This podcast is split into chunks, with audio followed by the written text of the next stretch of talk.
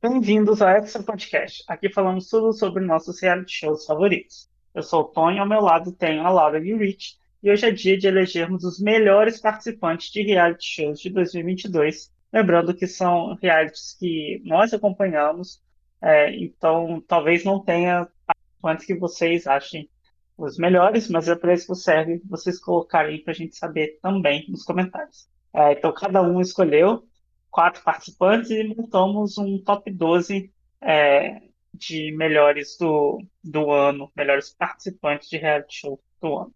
Antes, né, semana passada a gente teve aí o episódio de piores do ano, e eu acho que esse ano não teve muito, muitos bons participantes, né, mas a gente está aí tirando leite de pedra, e eu vou começar a fazer a lista, e antes que me roubem essa pessoa eu já vou trazer, porque ninguém foi maior que ele em reality show.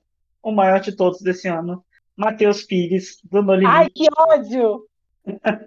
eu tinha que trazer, porque foi a pessoa que trouxe luz para as nossas TVs depois do Big Brother, que foi uma bomba. Matheus Pires estava lá jogando e jogando muito, é, e sendo vilão, e sendo, sendo falso, e falando no confessionário coisa que ele ia fazer. Pois tudo que a gente queria, entregou tudo. Pena que foi eliminado cedo, queria ter visto ele chegar na final.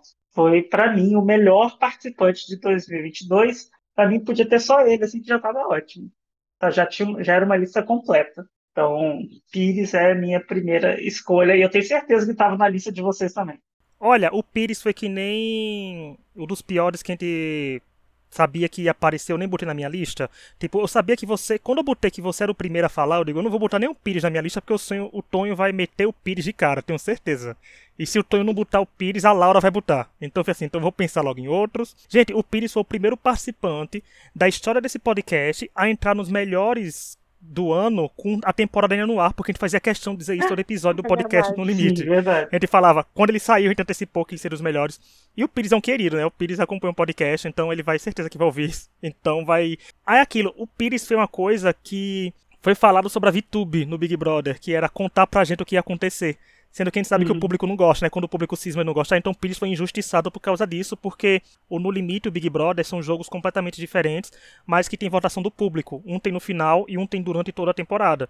E o Pires foi prejudicado por isso, por votação popular, porque se ele chegasse na final, ele não ganharia. Mas enquanto ele participou do programa, ele marcou.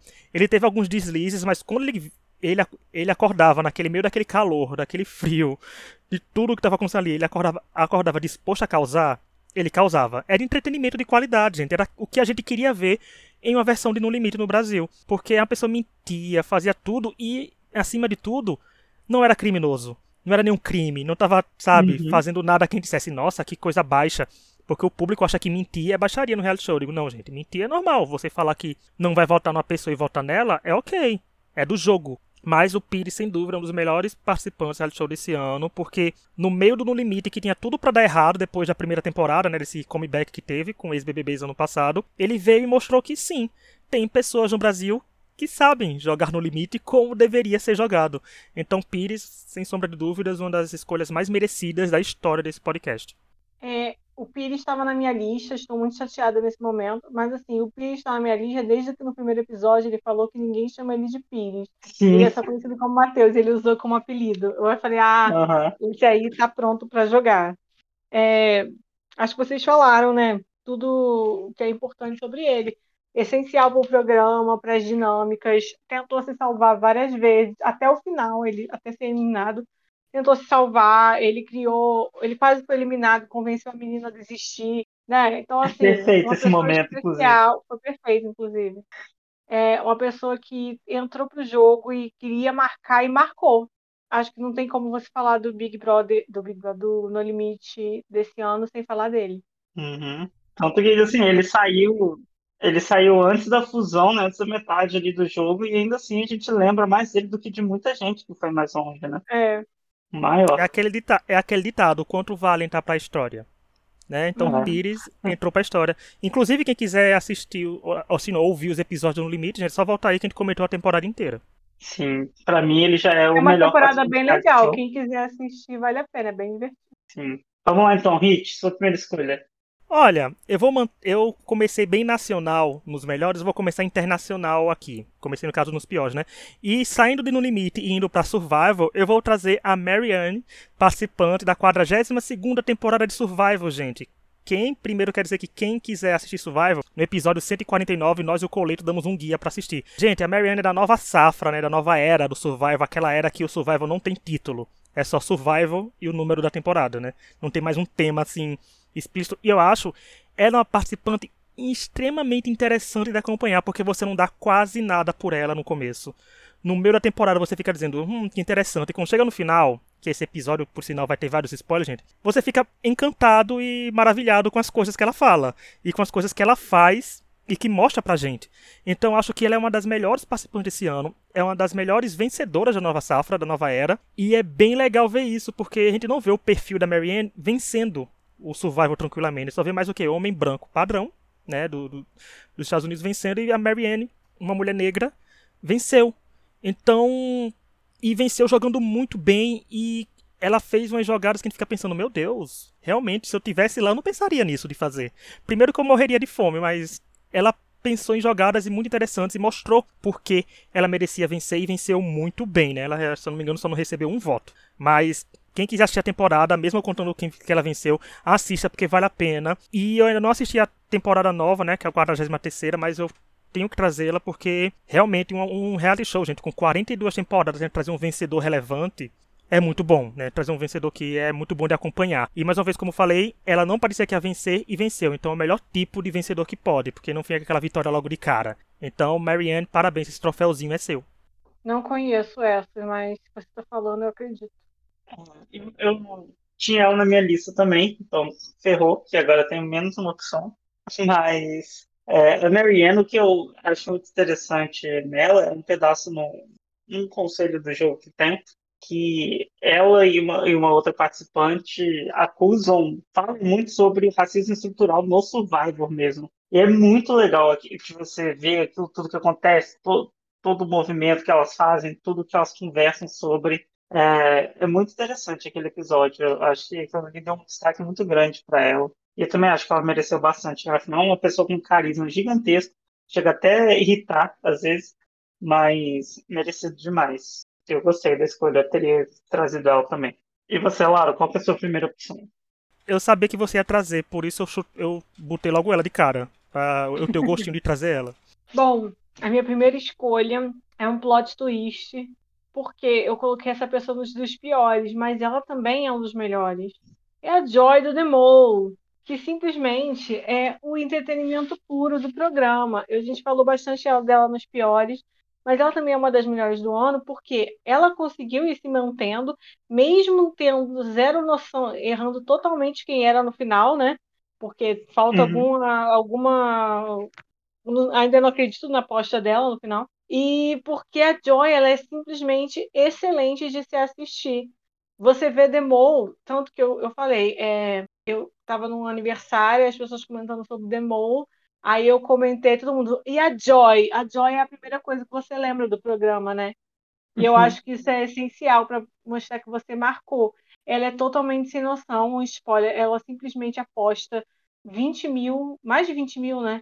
Do dinheiro do grupo para ficar o que ele, assim, considerando que eles tinham, tipo, 25 mil, 25 sabe? Era uma mil. diferença muito pequena. Então é uma coisa totalmente maluca, sem sentido. Mas ela foi lá e fez. E depois reclamou que as pessoas não estavam ganhando dinheiro suficiente para o grupo, sendo que ela tinha acabado de gastar mais de 20 mil. Quer dizer, é uma pessoa que é completamente fora da casinha e que é essencial de assistir. Inclusive, acho que ela devia estar em outros reality shows. Fica a dica para Netflix porque é simplesmente uma pessoa good TV que você quer assistir, porque ela é totalmente fora de si. Ah, ela é maravilhosa. E eu lembro que a Laura, quando sugeriu, né, trazer a Joy nos dois, eu fiquei, meu Deus do céu, né? Porque ela é a primeira participante da história, a gente faz de história aqui nesse podcast, né, a vir nos melhores e piores. Ela conseguiu essa proeza de ser tão boa e ruim e ao merece. mesmo tempo. E, e merece. merece. Porque assim, como participante de reality show para o jogo, para ali dentro, ela foi horrível né? Ela não tinha noção de tempo e espaço, não tinha, é, ela é piloto e não sabe ler um mapa, mas quando é pra gente se entreter, se não fosse a Joy, o Demole não teria 50% do brilho que teve. A gente acompanhando. Uhum. Porque as melhores coisas que acontecem vêm da mão dela. Seja dela fazendo isso com dinheiro, seja da hipocrisia dela jogando na cara que as pessoas têm que dar dinheiro, sabe? Então é muito surreal você acompanhar a Joy. E ela é aquele famoso caso de o, o ranço cega. Porque afinal ela foi completamente cega pelo ranço, porque ela podia muito bem ter vencido. Mas ela é muito boa de se acompanhar. Concordo com a Laura. Mete a Joy no The Circle, mete a Joy num Demole de outra temporada, sabe? Faz ela virar uma personagem fixa aí, porque tenho certeza que vem entretenimento por aí e gostei bastante da escolha dela. Tanto pra pior como pra melhor. A Laura criando novos, novos precedentes nesse podcast agora. É, eu, eu gostei muito de não saber se ela sabia o que estava fazendo no jogo. Né? Porque parecia que ela não fazia ideia de como jogava aquilo. Nossa, a primeira ela... prova que ela tinha que achar a direção, eu fiquei, gente, ela só pode estar de zoeira. Né?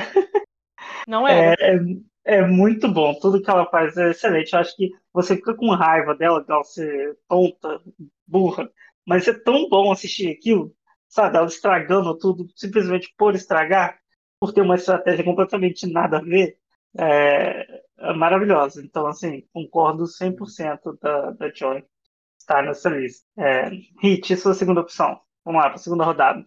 Na minha segunda rodada, eu continuo nos Estados Unidos, porque, né, a gente tem mania de trazer cast como piores. Eu vou trazer um cast inteiro, gente, como melhor, que eu vou trazer o cast do RuPaul Drag Race ao Star Set, que foi o All Winners, que reuniu vencedoras de Drag Race, que para mim foi uma temporada muito comemorativa, muito emblemática, porque também tem a Jinx Monsoon voltando, tem a Jinx Monsoon sendo maravilhosa, e eu tive aquele, aquela temporada que quando vi, é, vencedores voltam, que Survival inclusive já fez isso também, dá aquela nostalgia porque são tantas temporadas acontecendo e você vê aquelas vencedoras voltando de novo e algumas são extremamente carismáticas. Tem a Jinx, tem a Monet, tem a Trinity, que são engraçadas, que tem uma, uma acidez no comentário, que são maravilhosas de acompanhar. E é uma temporada que não tem eliminação. Ou seja, você vê todas do começo ao fim. E é muito bom ver isso. É, com provas que são tradicionais da franquia. Então, para mim, foi uma temporada muito boa. Eu, como fã e como acompanho algumas drags até hoje, eu gostei muito porque é entretenimento puro. Tem umas questões que te dizem assim, ah, isso não devia ter acontecido, não tem sentido de andamento em reality show? Tem, mas o que seria, né, RuPaul não fazer alguma coisa que a gente contestasse sendo a RuPaul? Né, mas eu achei muito bom e dizer que temos dois episódios falando, viu, gente? O 187, a gente analisou o cast, e o 206, a gente deu o veredito. Eu, Tom e a Luísa falamos da temporada, mas assistam porque é muito bom. Foi entretenimento puro e ver as vencedoras voltando de novo e mostrando que elas são maravilhosas ainda, não tem preço. Não conheço, mas isso aí, concordo com o Rich, porque o Rich sempre sabe das coisas.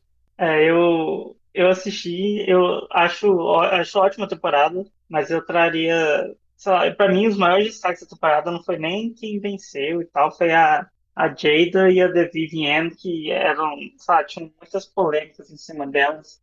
As pessoas falavam que a Jada não merecia ter vencido e ela foi o carisma dessa temporada. É, narrou a temporada inteira, foi ótima. E a The Vivienne, que muita gente também contestava a vitória dela no UK, ela mostrou que ela é uma das melhores ali. Se bobear, ela devia ter vencido esse programa, porque ela é incrível. É, então, gostei da escolha. Eu não tinha pensado nelas, nem lembrava. Mas muito bom. E você, Laura, qual a sua segunda opção? Então, a minha segunda opção vai ser é, um. Não sei se pode ser considerado um roubo, mas é o Tadeu Schmidt, que é o apresentador do BBB. Porque eu acho que ele foi a única coisa boa de uma temporada horrorosa. Ele, para mim, eu, ele, eu fui contra, né, a entrada dele. Eu já no podcast pode ver. Estou aqui pagando língua porque eu acho que ele foi a única coisa que salvou. Ele é extremamente carismático, uma pessoa muito querida. Ele fez ótimos discursos de eliminação, que é uma coisa que eu achei que ia ser difícil, porque demorou muito para o Thiago começar a fazer uns discursos decentes, mas eu acho que ele já acertou de cara, assim. Foi muito bem o discurso de eliminação. Ele soube deixar o programa dinâmico, mas de uma forma assim, sem ser grosso. Eu vi gente achando que tinha que ser mais. que deu o pulso mais firme, mas eu acho que ele foi super legal. E o mais legal, ele narrando as provas. Nossa, eu achei que ele foi excelente narrando as provas. Super divertido, deixava as provas mais dinâmicas, porque às vezes a prova, gente, eu juro pra vocês, às vezes durante a prova eu viajo, porque eu não entendi a regra, não tô prestando atenção, mas eu achei que ele trouxe emoção para as provas, sabe? Sim. Eu acho que o Tadeu foi um, uma grande escolha. Eu acho que ele vai ser ótimo esse ano de novo. Já teve um, viralzinho aí. Eu acho que ele é uma excelente escolha, uma excelente opção. E eu acho que é, eu tô empolgada pro próximo BBB, porque eu tô meio assim com causa do elenco, mas eu tô mais empolgada para ver ele apresentando de novo, porque eu acho que ele fez um excelente trabalho. É, eu, eu tinha o Tadeu na minha lista também. Era uma das minhas opções, porque ele é o destaque positivo desse BBB 22. Ele, inclusive, merecia uma temporada melhor, um elenco melhor, porque a gente ficou um pouco com um pé atrás quando anunciaram ele, mas ele mostrou que parecia que ele apresentava o Big Brother desde o início, né? A gente nunca estranhou ele na tela, que ele sempre foi muito bom, sempre entregou muito carisma. É, ele falando com os participantes era excelente, assim, a interação dele, a paciência dele. É, assim, o melhor apresentador de Big Brother que já teve é o Tadeu Schmidt. Isso com uma temporada. Eu espero que a próxima ele seja ainda melhor, com mais experiência. Ele já tem, né? Muita experiência de TV, acho que isso ajudou muito ele. E uma pessoa incrível, eu adorei. Inclusive, o episódio que nós falamos do Tadeu é o 146. O Tadeu foi divulgado tipo 11 horas da noite. E nessa mesma hora, eu e Laura entrou no Discord e a gente fez um episódio sobre, não foi, Laura? Então Foi é tipo, um live, é tipo um live react da escolha do Tadeu pra apresentador. E aí o Laura a gente já botou é, esperanças de que ele seria bom, porque assim, o Tadeu consegue flertar com o público jovem sem ser forçado como o Thiago Leifert, que enfiava gamer e futebol toda hora. E o Tadeu consegue flertar com o público mais velho porque ele é um tiozão do pavê, porque ele faz umas piadas bem assim, né? Então eu acho que ele consegue unir um pouquinho dos melhor, do melhor dos dois mundos e trazer pra gente em forma de apresentação do Big Brother. E Laura, não é roubo, a gente já meteu aqui, eu meti o Boninho semana passada, então, né, como pior, então dá pra gente trazer apresentadores, quem já tem apresentadores alguma vez, eu acho. Mas o Tadeu é muito bom. E quem acompanha pelo pay-per-view vê muito isso que a Laura falou da questão de comentar as provas, porque, tipo, gente, sábado, meio-dia, a gente tava, quem assiste pay-per-view, a gente assiste, liga uma temporada fraca, mas o Tadeu tava narrando, parecia um jogo de futebol. A gente parecia uma final olímpica que tava acontecendo a prova do anjo. Quando a prova da agilidade, ele ficava decepcionado quando a pessoa errava e passava perto de, de achar aquele negócio, então era muito bom. E ele, e ele soube tratar de assuntos pesados, porque querendo ou não, o Big Brother trouxe algumas, algumas problemáticas, como todo ano traz, infelizmente. Ele soube tratar de um jeito que eu não vejo, não vi o Bial e tão pouco o Thiago Leifert sabendo tratar da maneira como ele tratou. Ele trouxe o assunto de forma natural. A questão da Lina, por exemplo. Saiu de forma natural, não foi uma coisa forçada. Não pareceu que.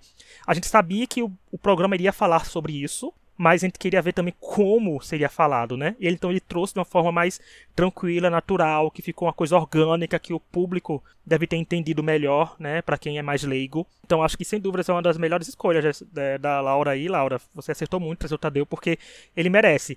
É, ele parece uma, uma, um post que teve nos Estados Unidos quando falou do American Idol, quem tinha ganhado era o Kate Urban, aquela temporada pra ser jurado. Então, o Big Brother, quando ele pega o vencedor de cada temporada, o BBB 22 é Tadeu Schmidt, não é Arthur Aguiar. Né? A gente pode É botar verdade. tranquilamente que o Tadeu venceu o BBB e ele recebeu uma aceitação enorme. Assim, não vejo ele tendo um hate assim desproporcional porque ele é um querido até. Gente, os posts deles no Instagram pra cada eliminado era uma coisa que eh, acalentava o coração porque saiu muita gente rejeitada. Então acho que ele tinha um carinho imenso por todo mundo e foi bom. Espero que ele merece que o BBB 23 seja bom porque ele é um bom apresentador. Sim. É, bom, então vamos para a minha segunda escolha. Eu vou continuar no No Limite e vou trazer o Vitor Hugo, que também foi outra pessoa que entregou o jogo. A gente vê que era um fã ali jogando. Ele, a gente já fez um episódio com ele, né, entrevistando ele. Uma pessoa muito legal, muito acessível, muito gente boa, assim, simpático de gravar, falava tudo. É, e dava para ver como ele gostava de estar ali, como ele queria estar ali, queria aproveitar todas as chances que o, o, o jogo estava dando e aproveitou, né? Fez um jogo incrível. É, eu gostei muito de acompanhar ele. Teve, tiveram vários episódios assim meio chatos, né, que aconteceram com ele, mas ele lidou bem. é, ele jogou muito bem. O grupo dele jogou muito bem. Chegaram na final. É, um excelente participante, entregou muito, muita TV, né? Muita coisa que a gente quer ver. Acho que ele e Pires foram os maiores do No Limite. É, foi muito bom, adorei ele. PH. Cara, Inclusive, ele. é episódio minhas opções. 222, viu, Tonho? O dele é o episódio 222. Eu anotei aqui os episódios porque eu achava que ele ia vir, porque ele era a minha quarta opção. Então, Tonho roubou a Marianne, eu roubei a Marianne do Tonho, e Tonho roubou o Vitor Hugo meu. Eu também tinha o Vitor Hugo, tô muito chateada. Gente, não tem muito participante por esse ano. As É, opções esse são ano foi muito difícil. Eu acho que eu concordo com o que você falou. Eu- ele foi o outro grande nome assim da temporada. É, acho que ele foi excelente participante, foi atacado de forma totalmente desnecessária, injusta pelas pessoas online. Ele não fez nada além. Ele foi leal aos dele, ao que estava com ele desde o começo. ele teve estratégia de jogo. Eu não vou falar que ele estava errado, por mais que eu não tivesse gostado de certas coisas, por querer outras pessoas e tal, mas ele não estava errado nos pensamentos. Eu acho que o Vitor foi um excelente participante, ele entrou com tudo, igual o Pires, assim, ele entrou com muita vontade de participar, de jogar, narrava bem. Eu acho que ele uhum. também é outro que eu gostaria de ver em outros reality shows, eu acho que ele foi excelente participante de reality show. Acho muito sacanagem quando às vezes as pessoas ficam falando, é, sabe, como se fosse como atacando ele. Eu achei muito chato isso. Não, o VH foi maravilhoso e a gente sabia que ele também estaria aqui no Melhores do Ano, né, da gente, porque o Pires foi entretenimento do Sol, VH foi entretenimento da Lua e os dois juntos foram entretenimento da nossa televisão, né? Então, no Limite foi muito bom por parte dele também, que ele também foi injustiçado no sentido de que o público devia ter abraçado mais o, o, jogador estratégico dele. Ele pode ter tido coisas mais vaciladas assim no começo, não ter agradado tanto. Parecia que estava querendo jogar demais, mas depois ele se encontrou no jogo e ficou maravilhoso, gente, de acompanhar. Porque eu concordo, ele estava fazendo o que era bom pro jogo dele. O jogador, a gente tem que jogar o que é melhor para ele ali dentro, não o que é melhor pra gente. Infelizmente, algumas coisas que são melhores para eles não causam nosso entretenimento é, por prazer demais, né? Mas é, foi muito bom.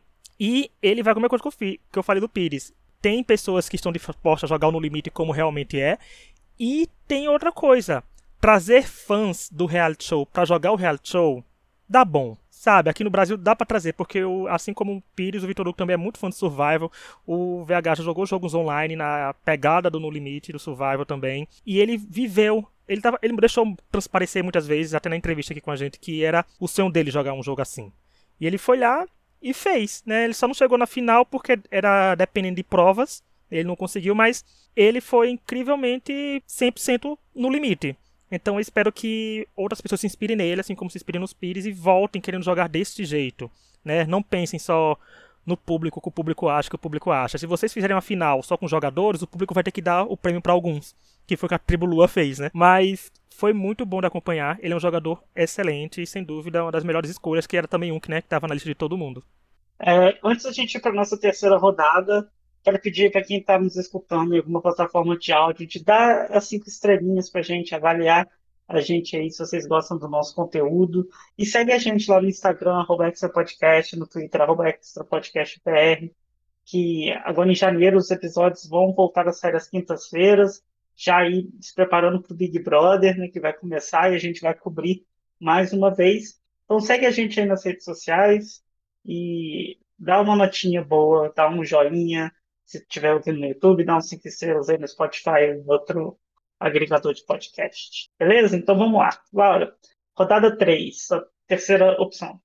Então, a minha terceira escolha é uma que eu, eu, eu nem eu acredito que eu escolhi, que é o Vitão na Dança dos Famosos. Agora, por quê? O Vitão é um, um participante que começou bem mal, sim, de forma bem ruim, e ele né, não tem uma boa relação com o público, é, ele não estava muito querido e tal. E aí, cara, ele na repescagem, ele simplesmente brilhou demais, ele era muito esforçado e tal. Ele fez uma das melhores performances já vistas no programa. E aí ele foi direto para a final. Ele não ganhou a temporada, foi a Vitória Estrada, que foi super bem também. Mas eu acho que ele foi uma, tão marcante que ele virou até uma coisa que eu nunca vi. Ele, eu vi ele sendo garoto propaganda de, de maquiagem, ele ganhou, eu acho que ele ganhou muito além ali do, do programa, sabe? Eu acho que o programa beneficiou ele de forma que poucas vezes eu vi na Dança dos Famosos, assim. Ele é uma pessoa que eu não ligava e eu passei a simpatizar com ele no, no programa. Eu torci para ele, inclusive. Ele foi muito bom, foi um dos melhores performances já feitos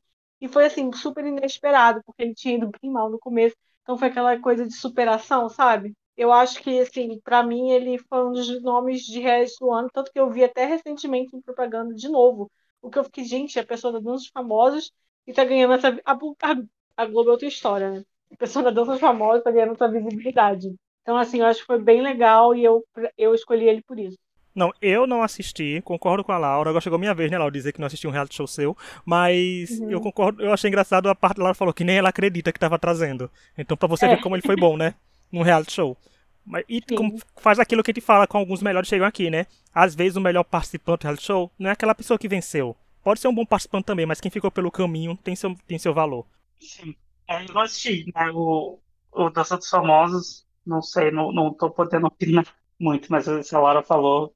É, então, o meu terceiro participante que eu vou trazer é, na verdade, uma dupla de participantes, não é um participante só, que é a dupla Emily e Molly do The Amazing Race, teve esse ano. É, porque a história delas já é interessante desde o início, elas são irmãs gêmeas que foram separadas no nascimento, é, cada um foi adotado por uma família, e elas se reencontraram anos depois, em 30 anos depois, porque a filha de uma fez aqueles testes genéticos, sabe, de, de ancestralidade, e achou a irmã gêmea nesses testes, assim. É uma história muito louca e elas são muito iguais, assim, é, é muito engraçado. E é muito legal você ver a trajetória dela se conhecendo, assim, na, durante a corrida. Obviamente que elas já estavam se conhecendo ali, né, antes, mas tiveram que conviver uma corrida, né, ao redor do mundo. É, eu achei muito legal ver essa trajetória delas. É uma história bem diferente. Eu tenho certeza que quando os produtores viram essa a, a história, né, na audição, eles falaram, não, com certeza tem que ter elas, porque muito boa. Então, gostei demais, Emily e Molly, do Amazing Race. Eu não sei se vocês assistem Amazing Race ainda, mas vale a pena essa temporada. Eu assisto, mas ainda não assisti essa temporada. Mas não sei também quando assisto, porque Amazing Race ficou muito mais inacessível, né? Mais difícil de achar Amazing Race, assim. Eu sei que tem povos que pessoas que estão legendando, fazem tudo, mas no Star Plus tinha começado a botar, mas tirou. Então, não sei se botaram em outra plataforma. Mas nossa, Tonho quando leu o resumo, eu ficava, gente, isso é reality show. Gold. Né? Porque uma história dessa, só um reality show pode proporcionar. E o Amazing Race foi sensacional fazer esse casting com essas duas. Porque a história, nossa. Porque cria a expectativa de você querer acompanhar a temporada para ver a relação das duas, né? As duas Sim. convivendo assim, é, fazendo provas que testam sua paciência, testam realmente se você é aquela pessoa se dão bem porque eleva não, é o estresse da pessoa ao máximo. Tipo assim, nossa, minha irmã sabe montar uma moto, sabe? Que bizarro. É muito legal. É, então acho que foi, é, bem, é super interessante. Sem dúvida, tem que ser como um dos melhores, porque uma história dessa, gente, não é todo canto que a pessoa acha, não.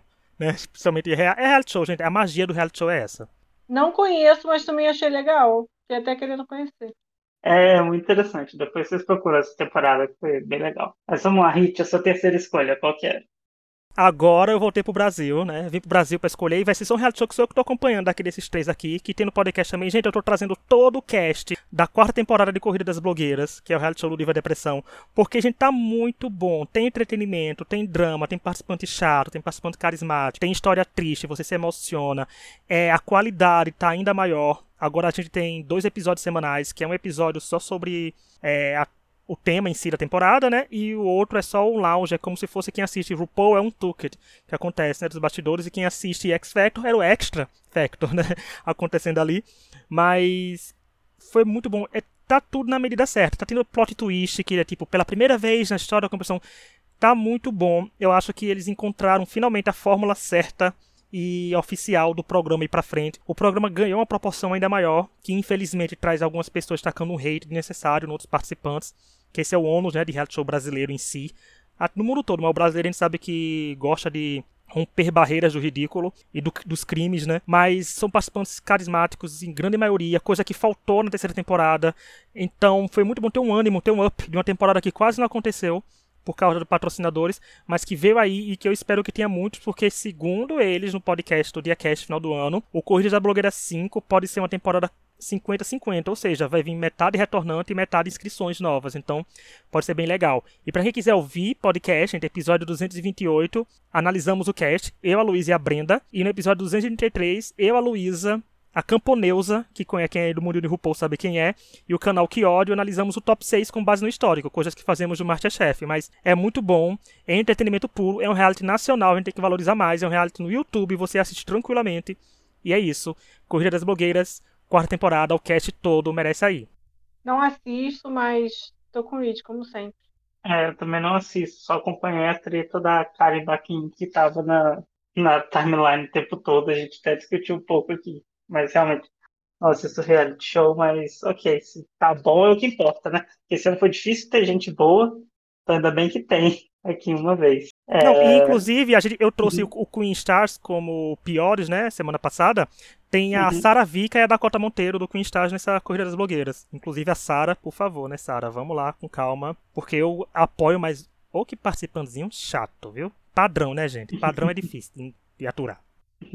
Vamos lá, então, para a nossa última rodada. Eu vou começar a última rodada. Eu fiquei em dúvida, ainda tenho duas opções para trazer. É... Mas eu vou continuar, acho que no Brasil. Acho que eu vou trazer uma participante que eu discordei muito do jogo dessa pessoa, mas acho que foi muito importante para o desenvolvimento da temporada, que foi a Ninha, do No Limite. Porque é, eu acho assim, não concordava com aquele jogo, ah, somos todos amigos, uma grande família, é, e é isso, amizade, paz e amor. Odeio esse tipo de, de vibe né, em jogo. Mas a gente via que não era só isso ali com ela, sabe? Ela tinha uma estratégiazinha, ela estava protegendo os meninos em primeiro lugar.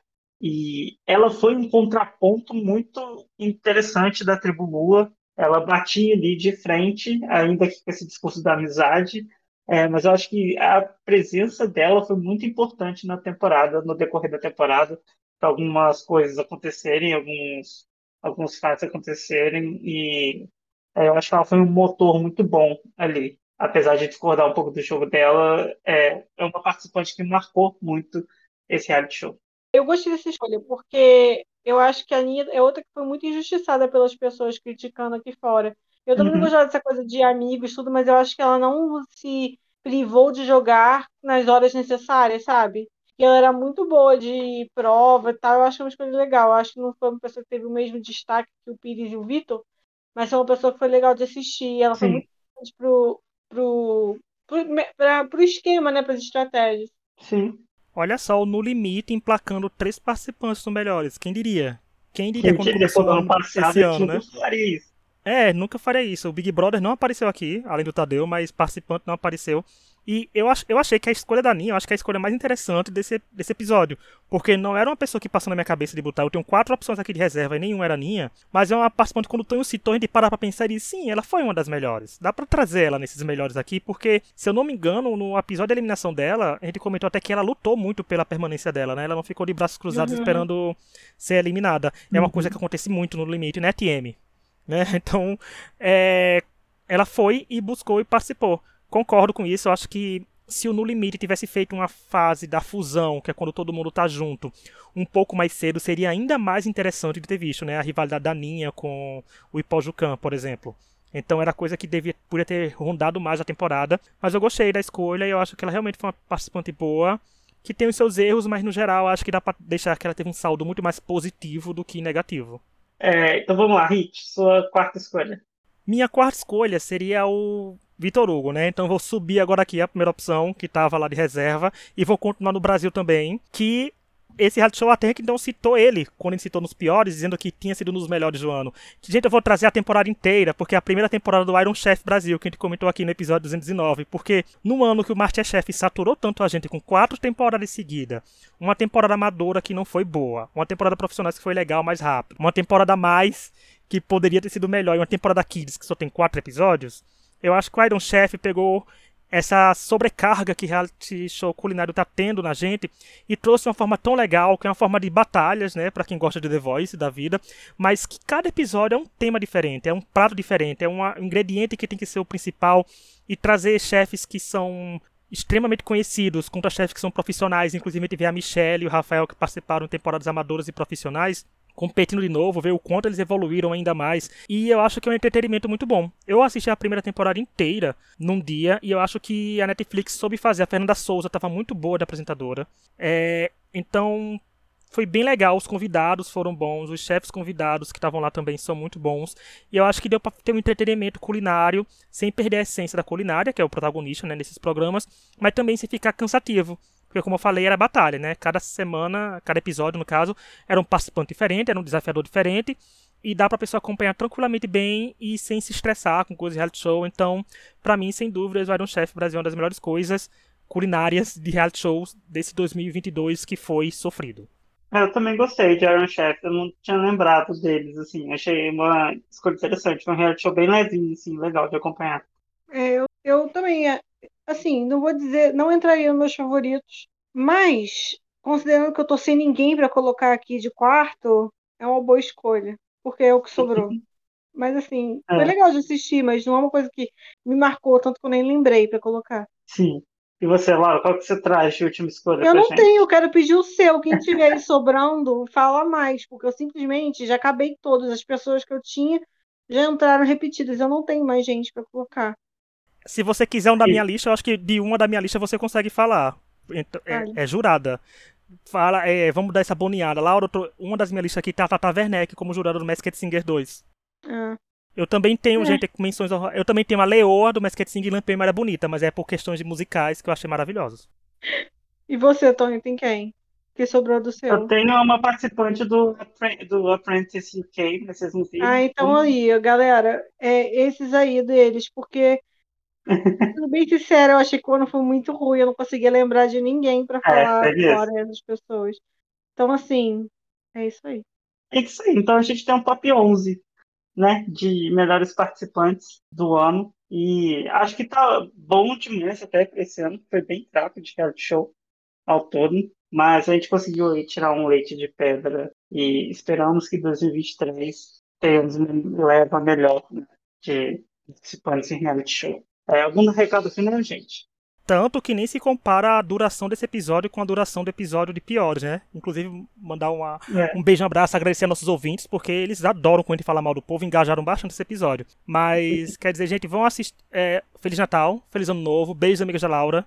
Ano que vem tá de volta com talvez um dos episódios mais longos da história desse podcast, porque eu já editei, né, o episódio do, do ano que vem, mas vai ser bem legal. E quem nos ouviu esse ano, escuta a gente ano que vem também, gente, pelo amor de Deus, tá chegando o Big Brother, a gente faz, não por obrigação, é porque a gente gosta de show, mas espero que a temporada seja boa, aí tem Masked Singer, tem No Limite, na Amazônia, que vai deve ser bem legal, e falar das minhas menções ao Roger, gente, beijo pra Leoa, Lucy Alves maravilhosa como Leoa, gente, foi, cantou pop, cantou tudo, coisa que eu não imaginava ela cantando, e Lampião e Maria Bonita, porque eles agora não são mais um casal, o que me leva a crer que Lesha talvez seja participando do Big Brother. Então vai ser Mundinho Leste Brasil aqui toda semana no Big Brother passando pano se ela não fizer nada, só cagar e dormir naquele programa. É, eu espero que a gente faça um prayer circle para os reality shows de 2023 serem bons. Eu preciso dessa distração.